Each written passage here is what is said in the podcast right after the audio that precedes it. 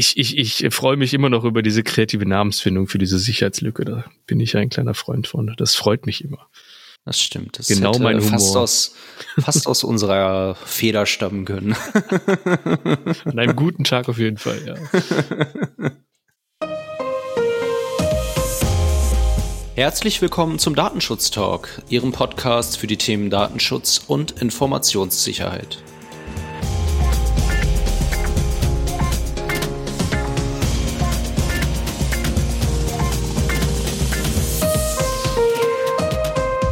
Heute ist der 24. März, wieder ein Freitag und unser Redaktionsschluss war wie üblich um 10 Uhr. Und wir begrüßen Sie wieder ganz herzlich zu einem neuen Rückblick auf die Woche des Datenschutzes. Wir sind heute meine Wenigkeit David Schmidt und mein lieber Kollege Gregor Wortberg. Hallo Gregor. Hallo David. Gregor, welche spannenden Themen hast du uns denn in dieser Woche mitgebracht? Ja, wieder ein bunten Strauß, wie immer. Und zwar hat sich das Bundespresseamt mal wieder zu Facebook geäußert. Da gibt es eine neue Entwicklung. Eine Sicherheitslücke im Snipping-Tool von Windows und ein Ransomware-Angriff. Der darf in dieser Woche natürlich auch nicht fehlen. Am Ende noch ein kleiner Lesetipp von meiner Seite. Was hast du denn mitgebracht? Ich möchte sprechen über eine zu spät gemeldete Datenpanne, die mit einem Bußgeld geahndet wurde.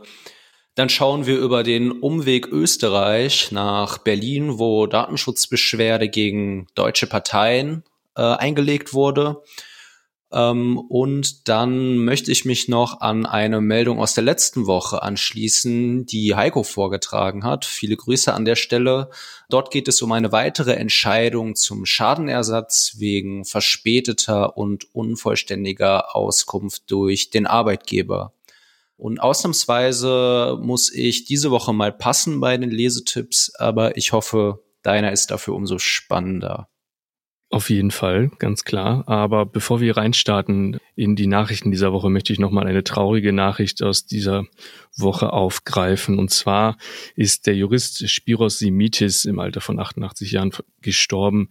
Wer ihn nicht kannte, Herr Simitis unterstützte bei der Erarbeitung des ersten Datenschutzgesetzes der Welt, dem Hessischen Datenschutzgesetz von 1970.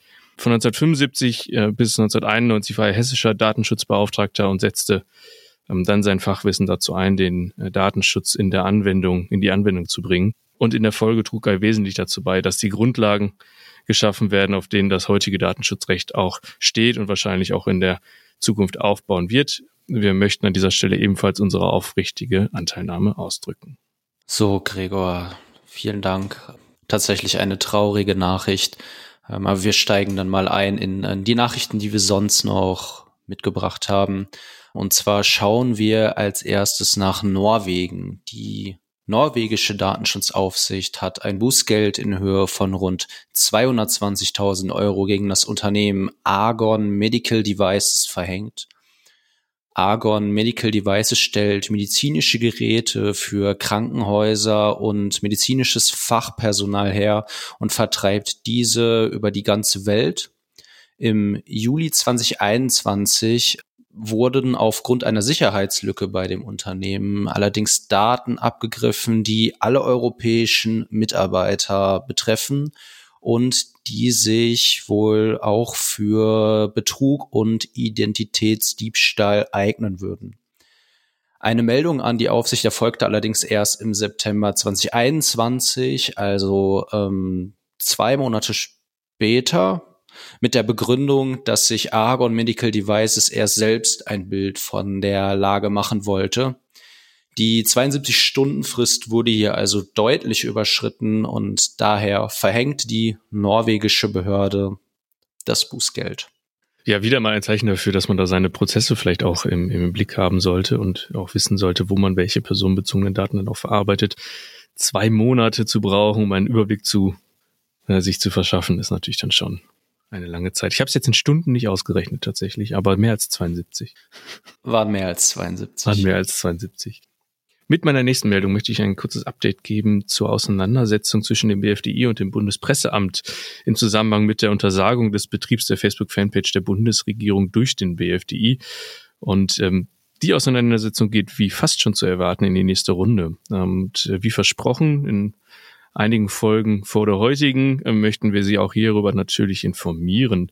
Zuletzt hatte das Bundespresseamt in Person des stellvertretenden Chefs am 15. März eine Stellungnahme bezüglich des Verbots veröffentlicht und erneut den verfassungsrechtlichen Auftrag betont, die Bürgerinnen und Bürger über die Tätigkeiten der Bundesregierung informieren zu wollen. Äh, ferner heißt es in der Stellungnahme, dass, Zitat, in diesem dass es in diesem Verfahren um die Klärung grundsätzlicher komplexer Sach- und Rechtsfragen zum europäischen Datenschutzrecht gehe. Diese können im Ergebnis jeden Betreiber einer Facebook-Seite in der EU betreffen, nicht nur staatliche Institutionen auf allen Ebenen, sondern auch Parteien oder private Stellen. Auch nochmal ganz interessant. Weiter, Zitat, auf sozialen Medien aktiv zu sein bedeutet im Übrigen nicht, sich mit allen Einzelheiten der Geschäfts- und Datenschutzpraxis der jeweiligen Unternehmen einverstanden, einverstanden zu erklären. Zitat Ende. Da stecken mehrere interessante Sachen drin, würde ich mal sagen, in dieser Aussage. Möchte ich jetzt nicht komplett drauf eingehen, aber man sieht schon, das wird ein längerer Prozess werden, äh, nämlich ist dann mir der nächste Schritt nicht überraschend, denn laut Bericht der Frankfurter Allgemeinen Zeitung hat ähm, das Bundespresseamt jetzt Klage vor dem Verwaltungsgericht Köln gegen die Entscheidung des BFDI eingereicht und wahrscheinlich wird es nicht die einzige Instanz bleiben, in der es verhandelt wird. Von daher sind wir mal gespannt, wie es weitergeht. Und da werden wir Sie natürlich auch auf dem Laufenden halten. Ja, spannend auch, äh, in welchen Abständen da neue Pressemitteilungen rausgegeben werden und ähm, wie sich die Sache entwickelt. Wir nehmen uns auf jeden Fall unser Popcorn, setzen uns hin und äh, beobachten das Ganze weiter für Sie. Und wir bleiben auch bei der nächsten Meldung äh, bei Facebook und auch in der politischen Landschaft. Die österreichische Datenschutzorganisation Neub rund um Max Schrems hat im Namen von mehreren Wählerinnen und Wählern aus Deutschland Beschwerde bei der Berliner Landesdatenschutzbeauftragten eingelegt. Hintergrund ist die letzte Bundestagswahl aus dem September 2021. Ähm, damals hatte die TV-Sendung Neo Magazin Royal im ZDF vor der Bundestagswahl berichtet, dass fast alle Parteien, die äh, jetzt auch im Bundestag vertreten sind, Microtargeting auf Facebook betrieben haben sollen. Im Detail sollen unter anderem politische Ansichten der User ausgewertet worden sein, um dies dann mit personalisierten Anzeigen mit Wahlversprechen anzusprechen. In der Ausgabe des Neo-Magazin Royal wurden nach Freiwillige gesucht, die neu ihre, ihre Facebook-Daten übergeben wollen, um konkrete DSGVO-Verstöße im Zusammenhang mit der Wahl auswendig zu machen. Und nun liegen die Ergebnisse vor und Neub hat damit nun die besagte Beschwerde eingelegt. Zuständig ist die Berliner Datenschutzaufsicht, da die Parteien dort ihren Hauptsitz haben. Wir warten auch hier gespannt auf ja, eine Stellungnahme der Behörde und natürlich auch von den Parteien und ähm, halten Sie auch hier auf dem Laufenden, denn dort ist das letzte Wort dann auch noch nicht gesprochen. Ja, das letzte Wort noch nicht gesprochen ist vielleicht auch, ähm, wenn man auf seine Daten angesprochen wird, die man eigentlich dachte rausgeschnitten zu haben. Denn es gibt eine wunderbare Sicherheitslücke mit dem Titel Acropalypse. Und zwar betrifft die das äh, Snipping-Tool im Windows 11 oder auch die Screenshot, äh, das Screenshot-Tool im Google Pixel Phone. Und zwar ein bisschen Kontext vielleicht ähm, für diese Sicherheitslücke, wenn ich auf dem Handy oder eben in Windows 11 ein Screenshot äh, ein, oder ein Foto anfertige, kann ich mit der Crop-Funktion, daher auch Acropalypse, beziehungsweise dem Snipping-Tool äh, diese Aufnahme bearbeiten ne? oder dich die schwärzen oder wegschneiden, möglicherweise sensible Inhalte oder andere Informationen, die ich dann nicht teilen möchte, entfernen. Und nun zur Sicherheitslücke, wenn ich diese angepasste bzw. zugeschnittene Datei dann unter demselben Dateinamen abspeichere, ist die Wiederherstellung der Ursprungsdatei möglich. Das heißt, ich kann die weggeschnittenen Inhalte erneut darstellen. Das kann natürlich unglücklich enden, Aufgefallen ist die Lücke da nach Zuschneiden von Aufnahmen, die Dateien in der Größe unverändert gewesen sind. Google hat bereits ein Update zur Verfügung gestellt. In Windows funktioniert das wohl weiterhin. Es gibt einen kleinen Workaround. Ähm, wenn ich die Datei unter einem anderen Namen abspeichere, als den, den die Ursprungsdatei trägt, dann gibt es die Sicherheitslücke nicht. Oder ich kann bereits abgelegte Dateien einmal in Windows Paint öffnen und einfach nochmal abspeichern. Dann ist die Sicherheitslücke auch behoben. Interessant. Interessante Handgriffe, die da ähm, erforderlich sind. Ich, ich, ich freue mich immer noch über diese kreative Namensfindung für diese Sicherheitslücke. Da bin ich ein kleiner Freund von. Das freut mich immer. Das stimmt. Das genau mein Humor. Fast aus, fast aus unserer Feder stammen können. An einem guten Tag auf jeden Fall, ja. In der letzten Woche haben Laura und Heike ja über ein Urteil gesprochen, in dem ein Arbeitgeber aufgrund einer verspäteten Auskunft nach Artikel 15 10.000 Euro Schadenersatz leisten musste. Und interessant an der Entscheidung war, dass das Gericht bei der Bemessung des Schadens den Verzögerungszeitraum zugrunde gelegt hat. Und ähm, wir haben jetzt in dieser Woche ein ähnliches Urteil mitgebracht. Das kommt vom Arbeitsgericht Dresden. Hintergrund war hier, dass eine Arbeitnehmerin von ihrem Arbeitgeber Auskunft nach Artikel 15 verlangt hat und eine nicht vollständige Auskunft erhalten hat. Der Arbeitgeber hatte versäumt, das Gesundheitsamt als Empfänger anzugeben.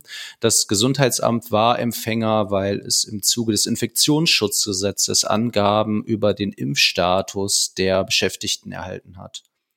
Für diese unvollständige Beauskunftung wurden der Betroffenen ein Schadenersatz in Höhe von 1500 Euro zugesprochen und weitere 1000 Euro kamen noch dazu aufgrund der Verzögerung der Beauskunftung, wobei auch hier das Gericht sich am Zeitrahmen dieser Verspätung orientiert hat. Ja, ich würde sagen, zwei Fälle direkt hintereinander sind jetzt noch nicht State of the Art, aber ist eine ganz interessante und wie ich finde auch nachvollziehbare Einschätzung und Entwicklung. Ich, ich kann meine, meine, meine letzte Aussage fast schon wiederholen. Das zeigt, wie wichtig es eigentlich ist, die Dinge ernst zu nehmen und zu gucken, wo ich welche Daten gespeichert habe und warum ich welche Daten wohin auch übermittel.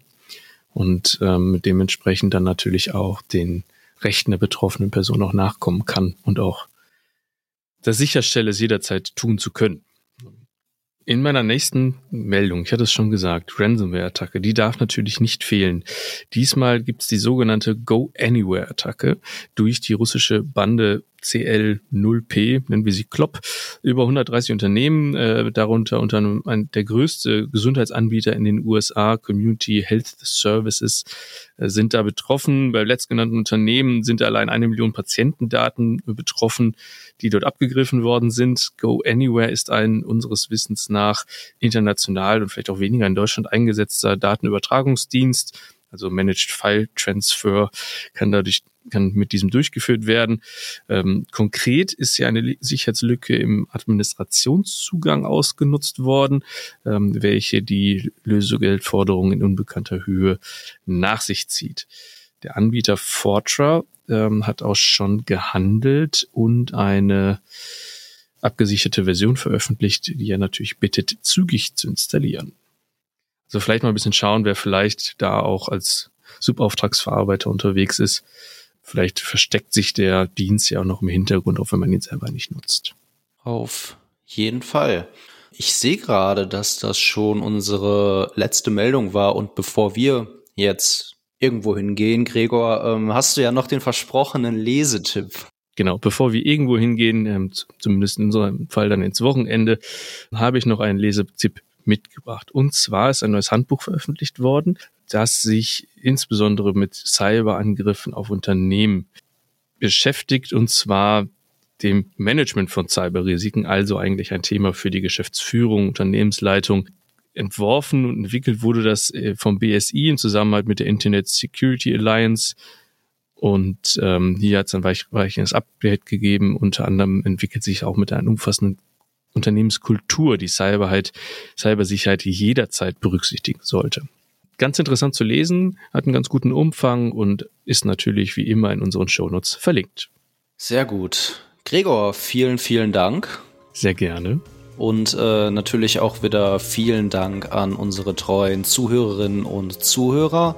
Wie gewohnt wünschen wir Ihnen ein schönes Wochenende, wenn Sie uns schon heute am Freitag hören. Und wenn Sie uns erst am Montag auf dem Weg in die neue Arbeitswoche hören, dann wünschen wir Ihnen eine erfolgreiche Woche und einen guten Start in diese.